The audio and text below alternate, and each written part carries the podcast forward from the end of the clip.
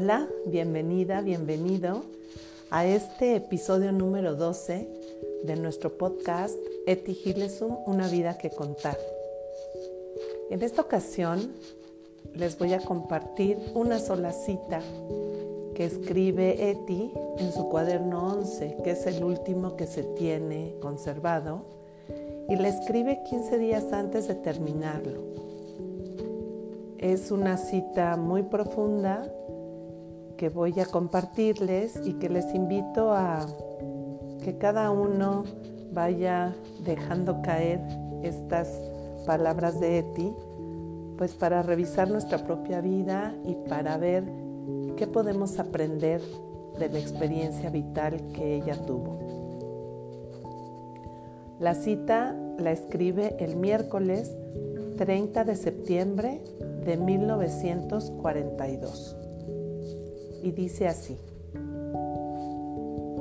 Ser fiel a todo lo que se ha empezado de forma espontánea, a veces demasiado espontánea.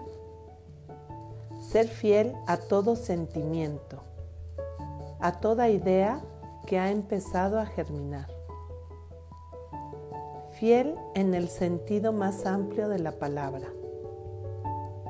Fiel a sí misma a Dios y fiel a los mejores momentos vividos. Esos momentos en los que se es uno mismo al ciento por ciento.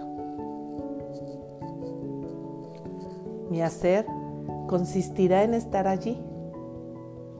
Mi fidelidad debe crecer y sigue fracasando en lo que yo llamaría mi talento creativo, por pequeño que sea.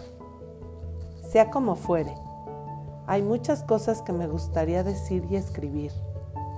Tendría que ir haciéndolo ya.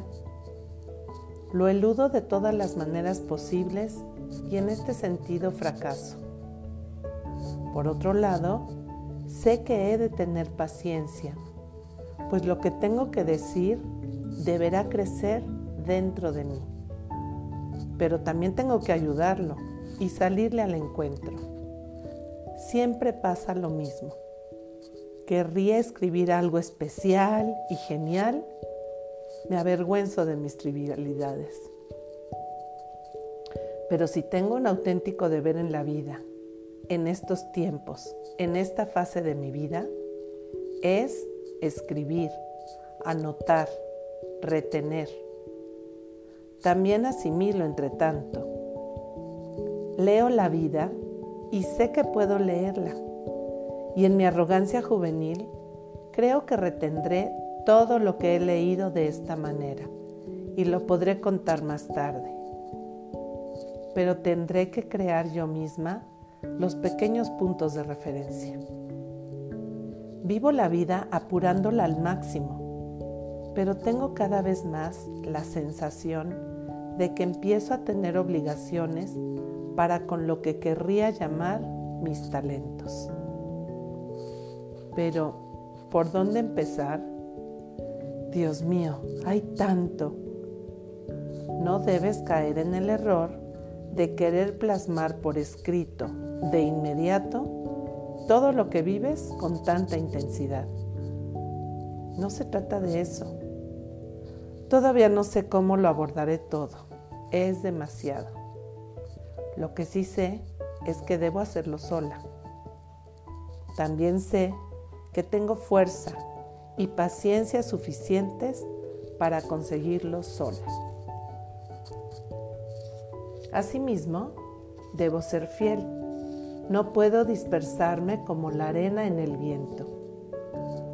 Me reparto y me divido en las muchas emociones, impresiones, personas y conmociones que llegan a mí. Tengo que serles fiel a todas, pero tengo que adquirir una nueva fidelidad hacia mi talento. Ya no basta con vivirlo todo. Ahora tiene que haber algo más. Es como si viera cada vez más claro los abismos en los que desaparecen las fuerzas creativas de la gente y su alegría de vivir. Son agujeros que se lo tragan todo y estos agujeros se encuentran en la propia mente. A cada día le basta su desgracia. Y el ser humano sufre más por lo que se imagina que por lo que realmente sucede. Y la materia, siempre la materia que atrae al espíritu en lugar de al revés. Vives demasiado en el espíritu. ¿Por qué, Osías? ¿Porque no entregué mi cuerpo enseguida a tus ansiosas manos? Qué curioso es el ser humano. Cómo me gustaría escribir mucho. En algún lugar muy profundo de mí, un taller donde los titanes forjan de nuevo este mundo. En una ocasión escribí desesperada. Es como si tuviera que aclarar este mundo precisamente en mi pequeña cabeza, en mi estrecho cráneo. Ahora lo sigo pensando a veces, en una arrogancia casi satánica. Sea que se debe. Tengo intactas todas mis fuerzas creativas. Te doy las gracias, Dios mío, porque me hayas dado tantas. Siempre consigo arrebatarlas a las garras de las preocupaciones y los miedos cotidianos. Sé liberarlas cada vez más de las necesidades materiales, de la imagen del hambre, el frío y los peligros. Al fin y al cabo es la imagen y no la realidad. La realidad es algo que hay que asumir. Hay que asumir todo el sufrimiento que hay, todas las dificultades y cargar con ellas, pues así se aumentará la capacidad de carga. Pero hay que acabar con la imagen del sufrimiento, que no es un verdadero sufrir, pues el sufrimiento es en sí mismo fructífero y puede convertir la vida en algo valioso. Y si se acaba con las imágenes que mantienen a la vida entre rejas, entonces se liberará la verdadera vida y las fuerzas dentro de uno mismo. Y se tendrá fuerzas para soportar el verdadero sufrimiento en la propia vida y en la de la humanidad. Fin de la cita.